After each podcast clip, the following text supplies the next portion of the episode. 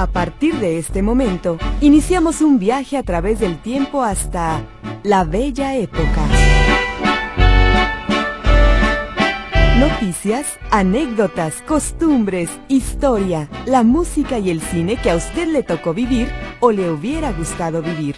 Con la conducción de Abel Campirano Marín.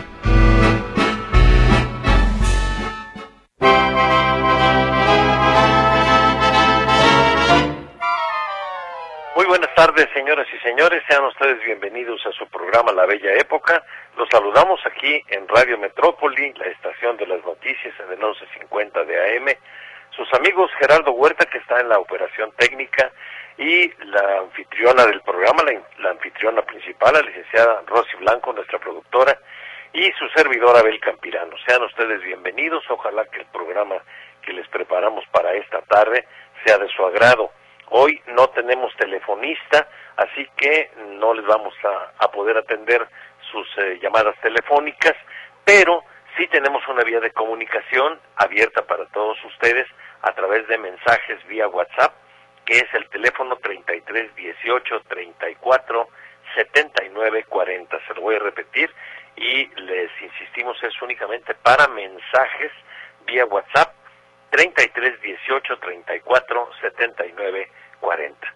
Mi querida Rosibella, muy buenas tardes. ¿Qué tal, licenciado? Muy buenas tardes. Calurosas ya tardes, pero estamos muy contentos iniciando este programa.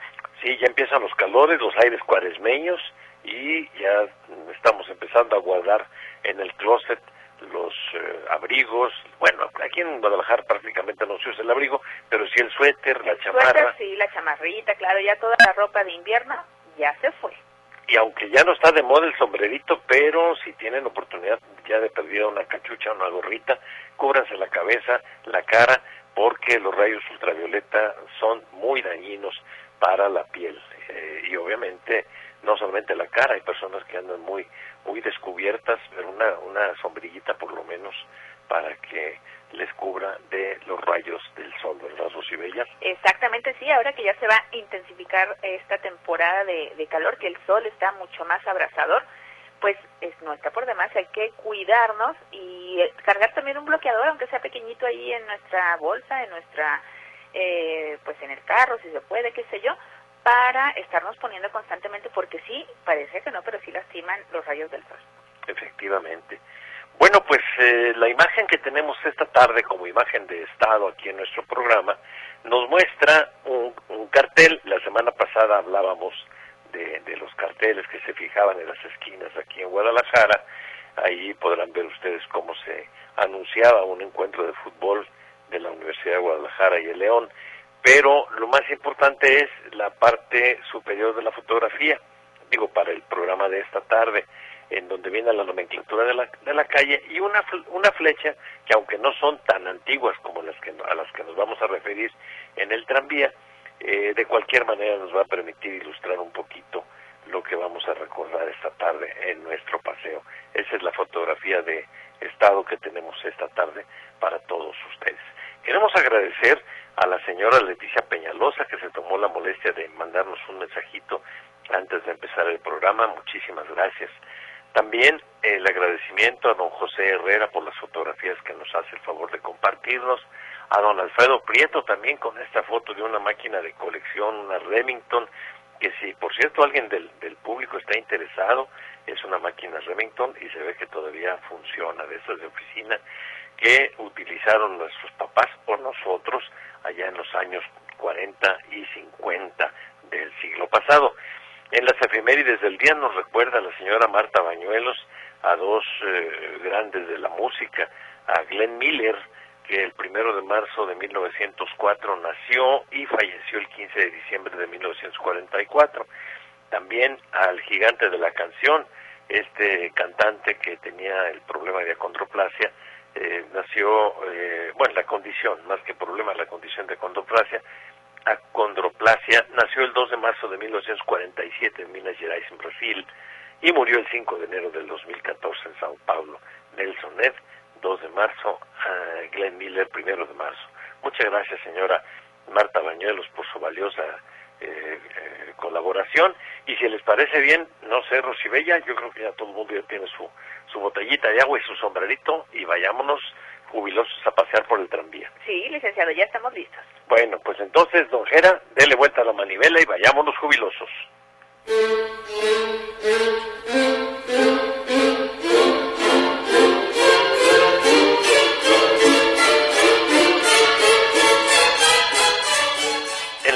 De la zona centro de la ciudad de Guadalajara, en las calles, hace muchos años era muy común encontrar, además de las placas de la nomenclatura, donde se indicaba el número, el nombre de la calle, el sector y el cuartel, unas láminas que indicaban el sentido de la circulación de los vehículos y se distinguían por sus colores, una roja y una de color verde. Una decía preferencia, otra decía circulación y servían para determinar quién tenía la preferencia de paso y quién debía hacer alto en la calle. Eso permitía, conforme a las leyes de tránsito de entonces, determinar en principio, entre otras cosas, la vialidad, la preferencia de paso, pero también una posible responsabilidad en caso de una eventual colisión de vehículos para ver quién había faltado a las reglas de la precaución. Pero también tenía un propósito y ese era ordenar la circulación tranquila en las calles de la ciudad que ya empezaban a llenarse de vehículos. De esta forma, se iban perdiendo aquellos románticos sonidos tan provincianos que producían los cascos de los caballos en las calles empedradas de la ciudad para dar paso a los antiguos tranvías y ya luego a los primeros automóviles. Por aquel tiempo no habían llegado con nosotros los semáforos. Muchas colonias ni siquiera tenían servicio de energía eléctrica y todavía se alumbraban con los viejos quinqués, las lámparas de petróleo, y apenas estaba gestando la compañía eléctrica Chapala con sus obras de electrificación. El control de tránsito lo ejercían los agentes, agentes de tránsito, rigurosamente uniformados, siempre con su infaltable kepi e, y, y, también sus guantes, y se colocaban en pequeños banquitos de madera, ahí en medio del cruce de las calles, para dar paso a los automóviles y también a los peatones, a los que instaban a que cruzaran siempre por las esquinas que era además el consejo de nuestros papás en la casa y las enseñanzas de nuestros maestros en las escuelas, porque aunque les parezca increíble, entonces sí había civismo y nos inculcaban el propósito de hacer de nuestra ciudad un lugar que además de tener fama de hospitalario, fuera residencia de gente educada. En los cruces de las calles donde no existían los agentes de tránsito, precisamente para fomentar el orden, se colocaron esas señales de lámina que indicaban, como decía antes, cuál calle tenía preferencia sobre otra. Y de hecho, las que tenían circulación o sentido de circulación de oriente a poniente y viceversa, tenían preferencia de paso sobre las que las cruzaban, es decir, calles de circulación norte-sur y sur-norte.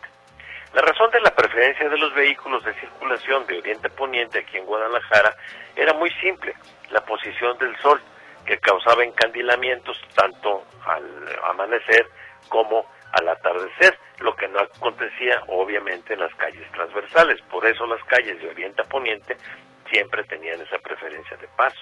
¿Por qué? Porque si viene uno manejando, el sol lo deslumbra y no alcanza a ver si va pasando o no un carro. Y los eh, eh, o las personas, entonces, las eh, calles transversales, esas no tenían la preferencia y tenían que ser alto en cada esquina. Ahora que se está socializando el sistema de 1-1 para alternar la circulación de vehículos aquí en la zona de Santa Teresita, en Guadalajara, por ahí escuchábamos que se decía que eso de la preferencia de oriente a poniente y viceversa era una suerte de mito o de leyenda y que era una falsedad. No, no, no, nada de eso. Sí, en, en nuestra ciudad en realidad se observaba esa regla de la preferencia de paso de las calles de oriente a poniente que claro, ha caído ya en desuso.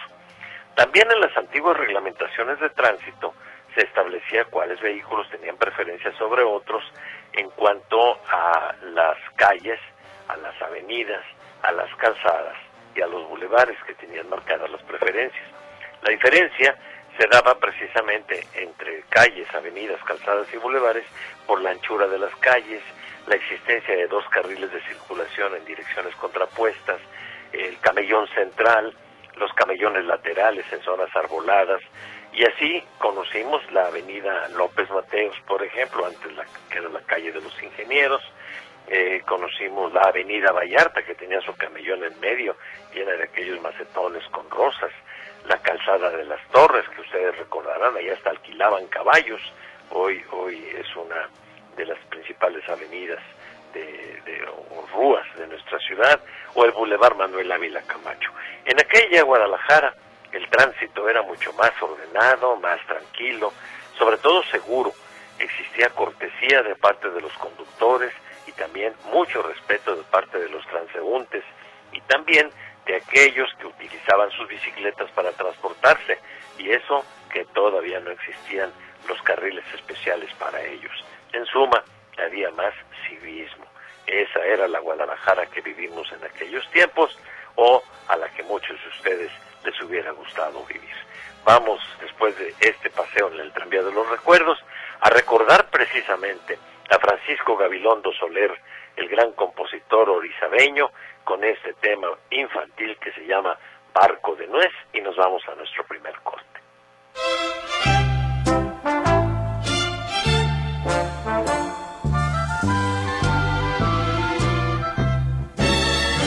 Un barquito de cáscara de nuez adornado, con velas de papel se hizo hoy a la mar para lejos llevar gotitas doradas de miel. Un mosquito sin miedo va en él, muy seguro de ser buen timonel y subiendo y bajando las olas el barquito ya se fue. Navegar sin temor en el mar es lo mejor, no hay razón de ponerse a temblar. Y si viene negra tempestad, reír, remar y cantar. Navegar sin temor en el mar es lo mejor, que si el cielo está muy azul, el mosquito va contento por los mares lejanos del sur.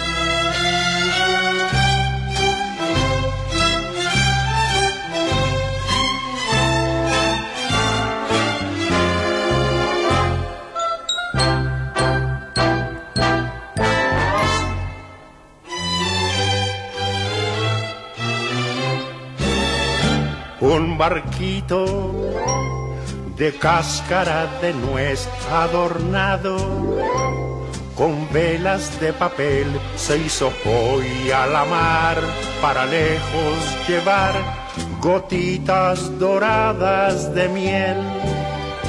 Un mosquito sin miedo va en él muy seguro de ser buen timonel y subiendo y bajando las olas, el barquito ya se fue al poder respirar en la brisa de la mar, qué apetito tan grande le da.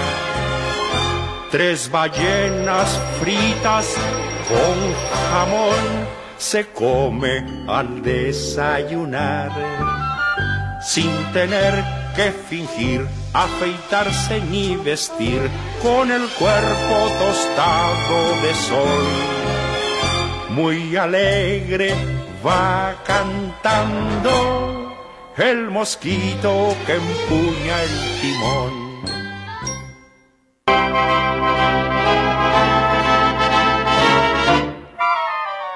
Recordamos que en esta ocasión no tenemos telefonista, aunque sea sábado, así que la comunicación la pueden tener ustedes con nosotros, nosotros con ustedes, a través de mensajes vía WhatsApp al teléfono 3318 34 79 40. Le agradecemos también su sintonía a nuestro buen amigo el ingeniero Gustavo Borja Ochoa, que nos escucha en Zapopan, Jalisco.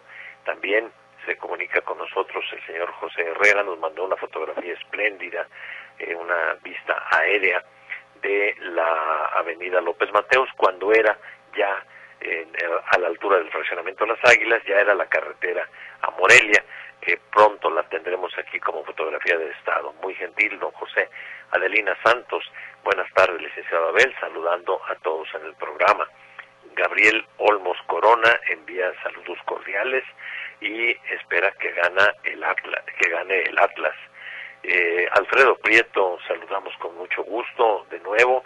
Eh, él tiene, les comentamos, eh, la, una máquina que se llama Remington 10 Standard, que dejó de producirse en 1923. Si alguien está por ahí interesado, nos manda la fotografía. Es una fotografía espléndida también, histórica. Eh, gracias eh, a Lupita que nos manda una mariposita multicolores deseándonos hermoso día. La señora Terán le gustó mucho la fotografía de Estado.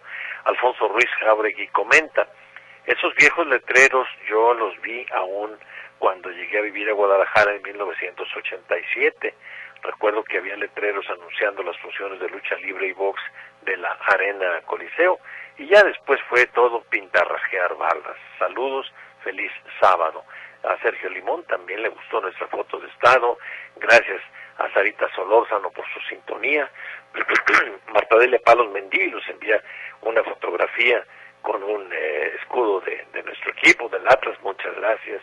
Eh, Gustavo Ramírez eh, también se comunica, dice mm, saludos de Tabochef, especial en cocina tradicional mexicana. muchísimas gracias. Él nos escucha en Santa Anita, Jalisco. Ya, ya algún día por ahí pasaremos también a saludarlo. Oscar Candelario, buen día, licenciado Abel y familia Metrópoli. Los Leones Negros de la UDG fueron un fabuloso equipo. Allí jugaron aquellos cuatro brasileños que fueron Roberto da Silva, Jair, Eusebio y Nené. Qué contraste. A dos años de la tragedia de Querétaro, los responsables de este triste evento son los padres de familia, por no inculcar respeto en la rivalidad deportiva. Una victoria no es un derecho para ofender o burlarse del adversario. Felicidades por el cumpleaños, fuerte abrazo y que nuestro poderoso Atlas gane esta noche. Gracias, mi querido Oscar Candelario, muy amable. Profesor José Cisneros también se comunica y dice que agradable escucharlos y todo lo que aportan es una enciclopedia de recuerdos y decirle que en la cascada del Salto de Juanacatlán tuvo sus inicios la compañía eléctrica Chapala, hoy CFE. Todavía existen vestigios de la turbina que generaba electricidad con la caída de agua, nos dice nuestro sobrino número 418, don José Cisneros, el profesor. Bernardo Benítez Vadillo está en compañía de su esposa Maribel Ojeda ya en Chetumal y dice que solo como referencia, consultando el calendario, el domingo 13 de marzo corresponde al año de 1977, tomando en cuenta la época en que jugó el equipo de la Universidad de Guadalajara en la máxima categoría. Esto a propósito de la fotografía de Estado que tenemos de un cartel donde se anunciaba un partido de fútbol entre la UDG y el León. Ahí lo importante era la, señal de, tránsito. Y hablando de esto, recuerda don Bernardo que cuando se empezó a cambiar la señalización de las flechas y su interpretación, causó al principio cierta confusión y envía saludos a las personas que nos escuchan en la colonia Seacle en Zapopan. Ángel Brambila Campos Saludos al mejor programa de radio aquí en la bella época con mi tío y paisano Abel Campirano Marín. Gracias por sus comentarios y elogiosos que no merezco, se los agradezco de verdad a mi, a mi eh, paisano y sobrino y, y saludo también a Rosibella. Sebastián Ruiz, muy buenas tardes, licenciado Abel Campirano, aquí estamos presentes escuchándolo, le mandamos un fuerte saludo mi mamá, Rosario y yo, y estamos esperando el encuentro del zorro rojinegro. Bueno, pues hoy tendremos partido con el América, ¿verdad, mi querida Rosibela? Así es, hoy hay un muy buen partido. Sí, sí, sí, que gane el mejor. Ah, que gane el mejor, licenciado. Aquí entre nosotros, Rosibella le va al América, yo le voy al Atlas, pero aquí la, aquí la, aquí la, la rivalidad deportiva aquí queda simplemente porque lo importante, como alguien, alguien del auditorio nos decía, si mal no recuerdo, Oscar Candelario, lo importante es tener precisamente eso. Nos eh, llevamos equipos diferentes, pero hay mucho más cosas que nos unen que las que nos puedan separar. Claro, no, eso por supuesto. Bueno, pues vamos ahora con Lupita Pérez Rubio a su sección de las grandes tradiciones y de ahí nos vamos a un corte.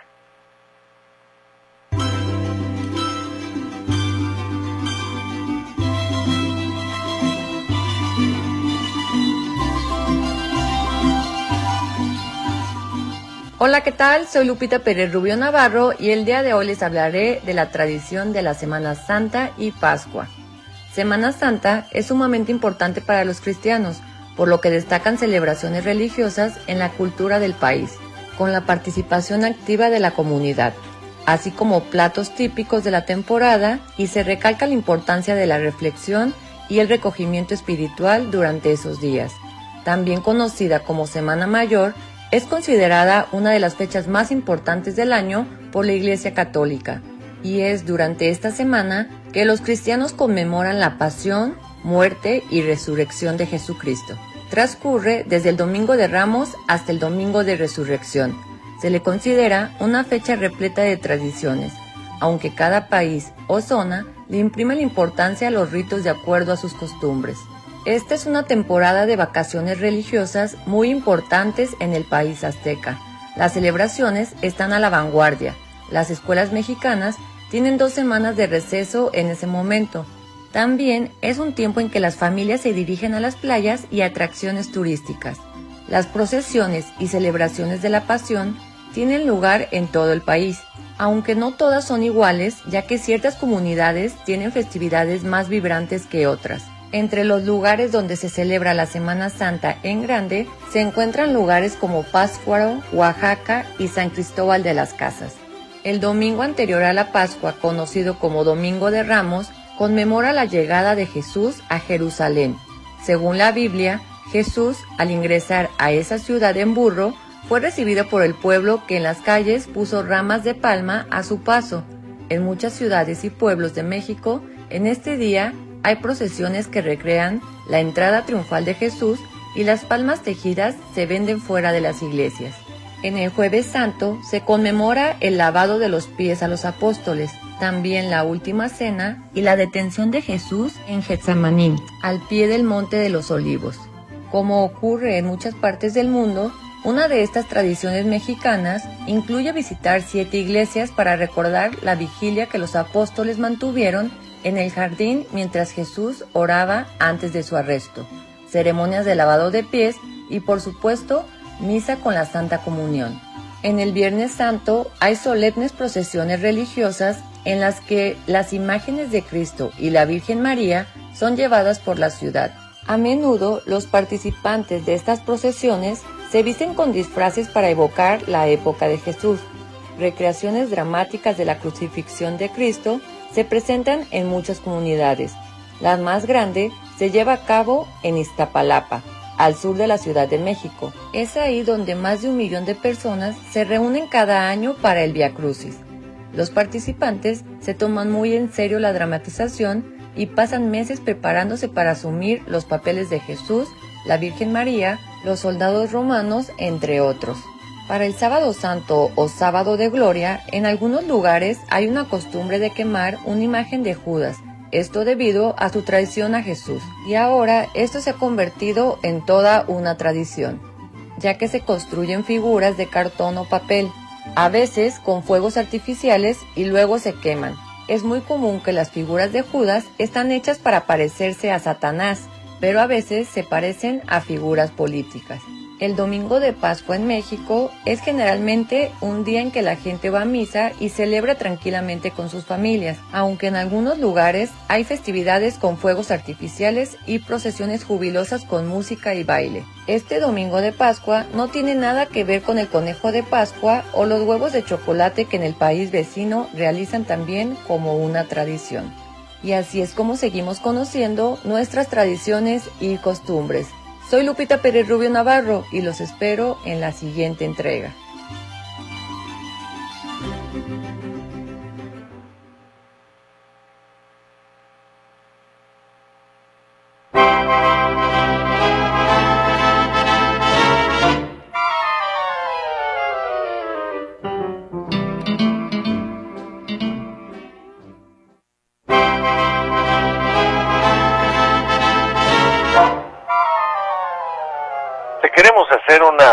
Invitación para que continúe con la sintonía de nuestra estación aquí en nuestra emisora. En un ratito más, a las 4 de la tarde, estará eh, los hijos del ingeniero Polo Hinojosa con su programa Automanía.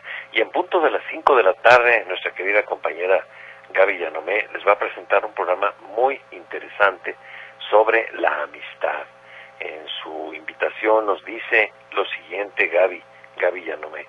La Biblia nos dice que un amigo verdadero es más valioso que el oro. Por más riquezas que tengamos, nada se puede comparar con un buen amigo.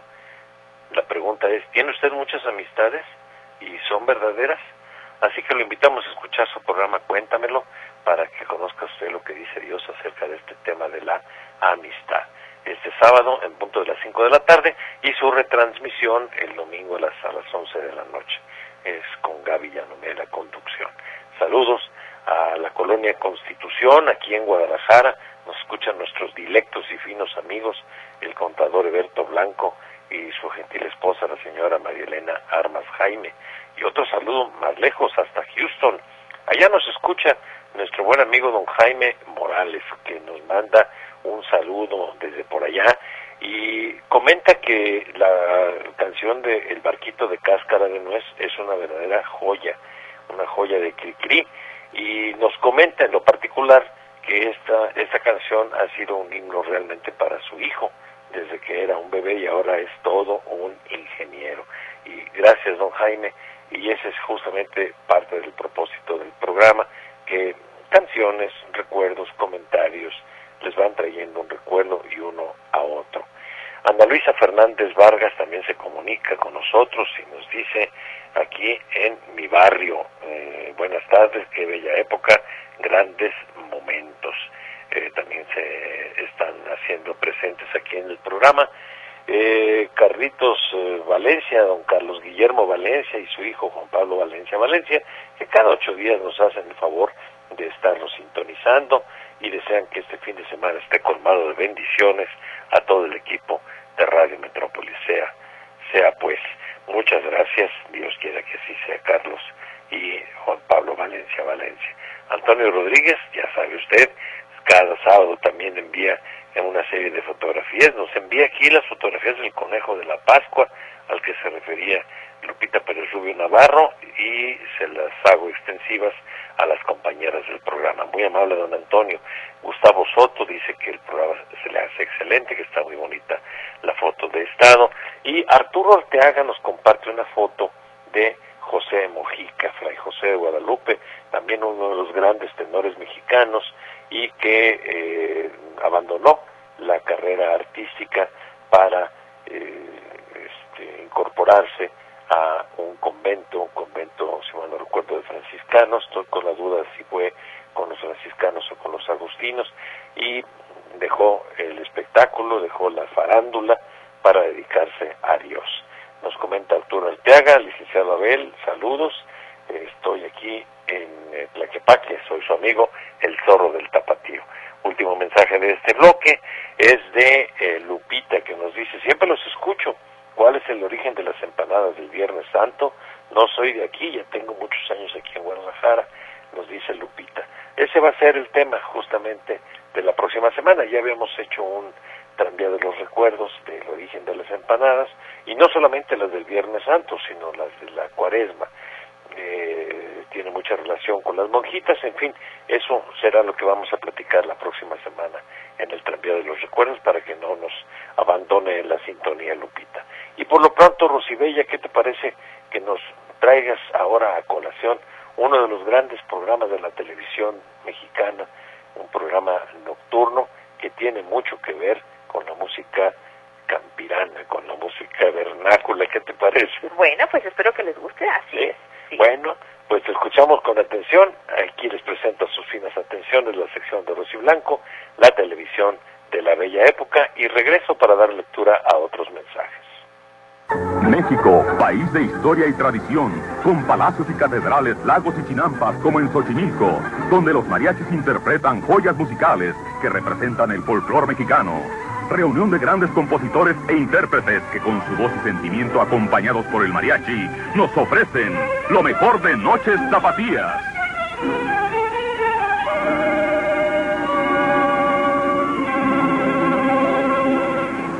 No hay ojos más lindos.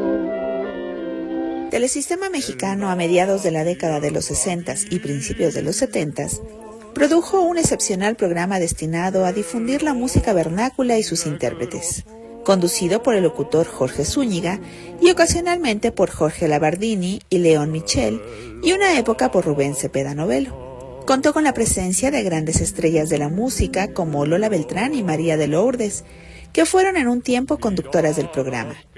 Pepe Guizar, las hermanitas Núñez, las hermanas Huerta, Lena y Lola, Amalia Mendoza Latariacuri, Juan Gabriel, Juan Sáizar, Alicia Juárez, José Alfredo Jiménez, David Sáizar, Queta Jiménez, La Prieta Linda, entre otras grandes estrellas de la canción mexicana. El patrocinio corrió a cargo de una empresa tequilera jalisciense y tuvo un gran éxito, porque además de presentar canciones rancheras, se daba una descripción de la región en donde era popular. Por ejemplo, en el caso del son o del guapango, contando con la participación determinante del llamado pintor musical de México, el jalisciense Pepe Guizar. El programa era blanco y negro. Se grababa en los estudios de Telesistema Mexicano en Avenida Chapultepec 18 y tenía una duración de 30 minutos. Y debido al éxito se empezaron a hacer programas con duración de una hora y era de los consentidos del público. Ya entrados los setentas, el programa empezó a grabarse en exteriores y a color en capítulos de una hora de duración. Noches Tapatías, un programa de éxito en la televisión mexicana de la bella época. Soy Rosy Blanco y aquí nos encontraremos la próxima semana. Muchas gracias, Rosibella. Pues grandes y gratos recuerdos eh, en este programa de Noches Tapatías. Ahí también llegó a estar en, con varios programas Lucha Villa, ya hoy totalmente retirada del medio artístico, Lola Beltrán también, un programa imprescindible de los que veíamos en la televisión de hace muchos años. De la bella época, licenciado. Qué bonito, esa música. Sí, por supuesto. Bueno, tengo otro mensaje de Jesús Alberto González. Qué bonitas las judeas que se hacen en México. Quisiera un tranvía de la caricatura política. Bueno, es una buena sugerencia recordar aquellos grandes eh, caricaturistas mexicanos como Rius, eh, Abel Quesada, Antonio Alguera, eh, quién más, quién más, eh, Rogelio Naranjo, eh, en fin, creo, creo que bueno, es muy buena sugerencia y bueno, vamos a prepararlo con mucho gusto. Jesús Alberto, Ángel Durambila Campos, es un gusto y un relax escuchar su programa de radio después de una semana agitada. Es como un oasis en el desierto. Muchas gracias por su atención, los estimo mucho firma José Ángel Brambila Campos. Eh, la estimación es recíproca, don Ángel, muchas gracias por escogernos en el cuadrante, tantas opciones que hay, o en la televisión, hacer otra cosa y estar escuchándonos, para nosotros es una especial deferencia, muy amable. Eh, también eh, dice eh, Sebastián Ruiz, licenciado Abel, yo tengo muchísimas amistades, yo los quiero como mis amigos, y aquí lo más trascendente sería saber si yo soy su amistad y amigo de todas esas amistades que tengo. Yo supongo que sí, por lo menos la nuestra sí la tiene don Sebastián, pero de todas maneras el secreto de una buena amistad es ofrecerla y eso, todo lo que va, viene, eso pierda, pierda cuidado. Gracias también a nuestro amigo don Jaime eh, Morales que nos compartió una fotografía allá de su estancia en eh, Houston. Imelda Medina, buenas tardes, licenciado Beli Rosibella, aquí estoy presente, saludos y a todos los que hacen este programa. Qué hermoso el tranvía.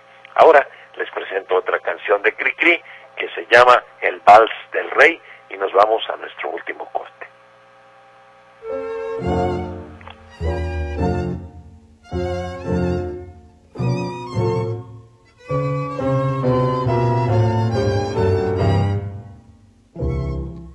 En un país hubo un rey un habitante que era muy fiel, un habitante tan solo no más, y que tenía seis meses de edad.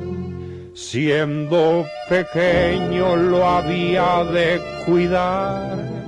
Y que cantarle al irlo a acostar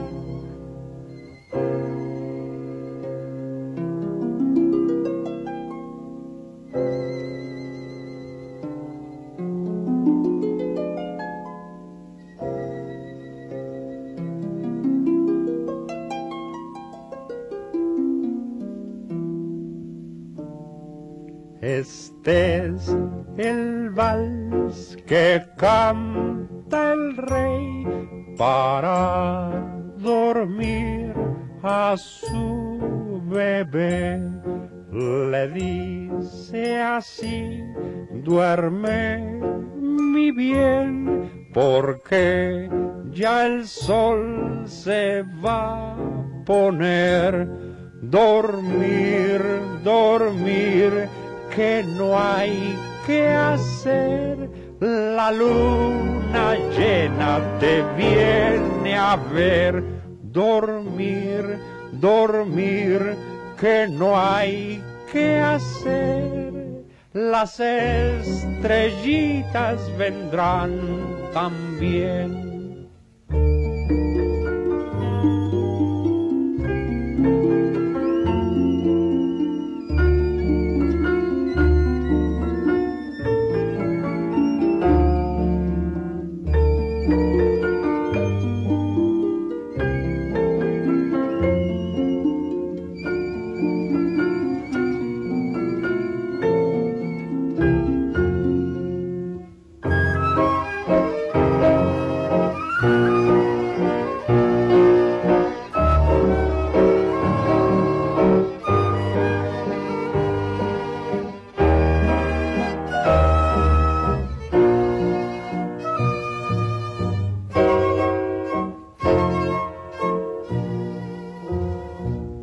Este es el vals que canta el rey.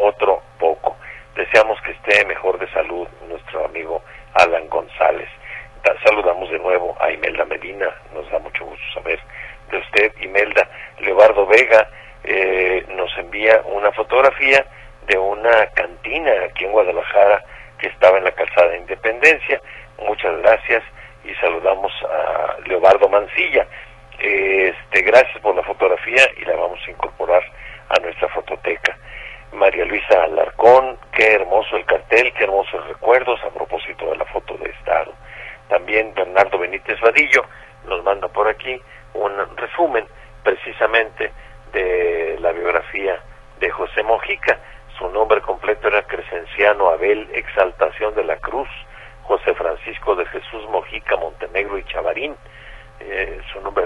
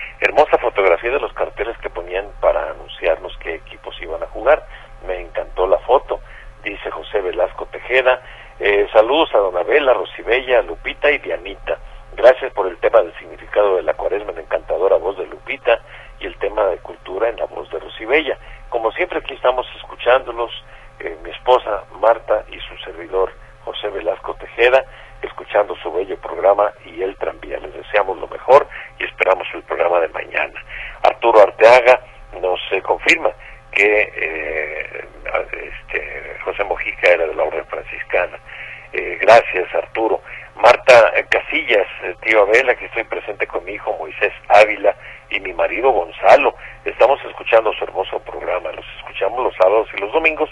No le escribo mucho para que no se lastime su garganta. Bendiciones para los que hacen su hermoso programa. Qué amable señora Marta.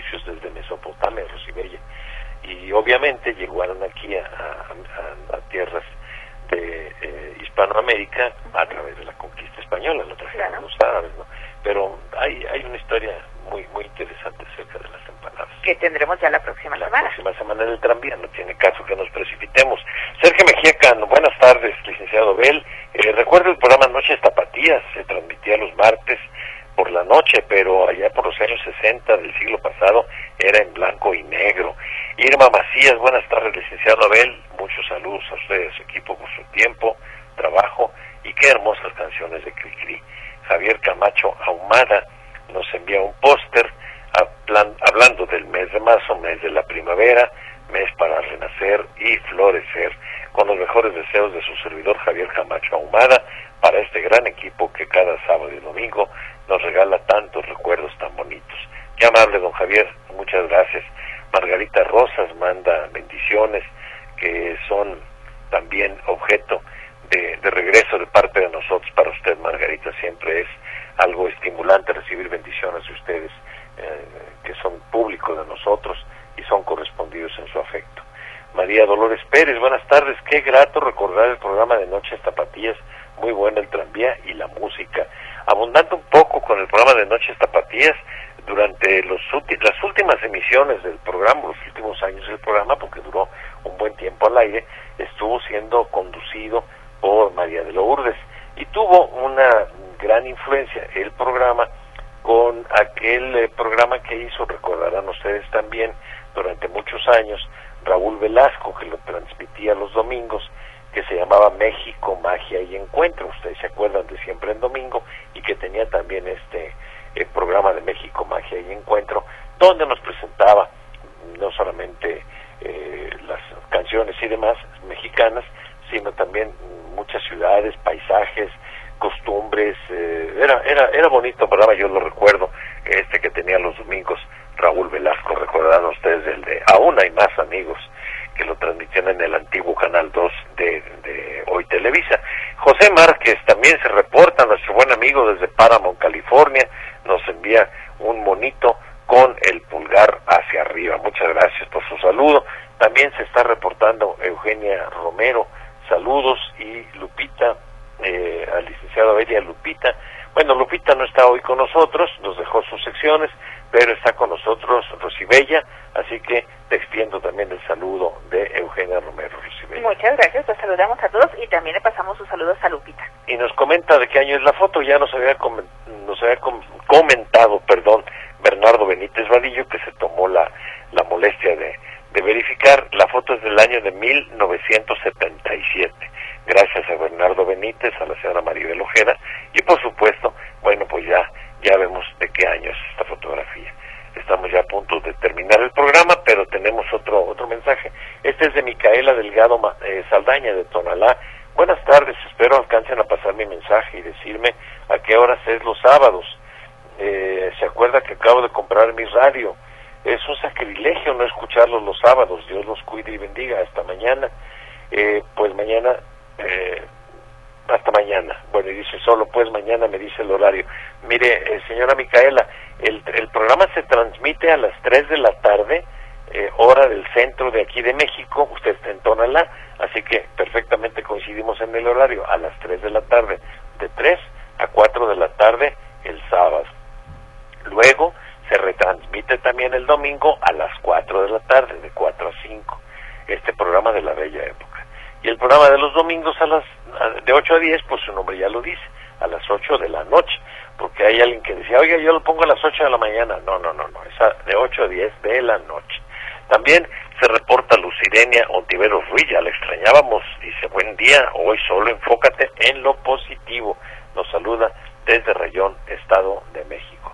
Y Rosibella, pues hoy tuvimos ninguna participación de, del público vía telefónica porque no tuvimos telefonistas. Espero que el próximo sábado alguien nos ayude con los teléfonos. Sí, esperemos que sí, para poder recibir toda su comunicación vía telefónica. Pero sí le quiero agradecer su mensaje a Javier López Aviña y también a Ramón Coronado Moreno, que nos mandaron un, un mensajito acá por nuestra página. Pues gracias, sabe que esta página está a sus órdenes y esperemos contar con su audiencia la próxima semana. Tuvimos mucha participación, por supuesto, a través de los mensajes de WhatsApp y esperemos que la próxima semana podamos contar con su sintonía. Así que vayámonos jubilosos, Rosibella. Vayamos jubilosos hasta mañana en la noche. Si Dios quiere, gracias a Gerardo Huerta, pero fundamentalmente gracias a ustedes por escucharnos y hasta la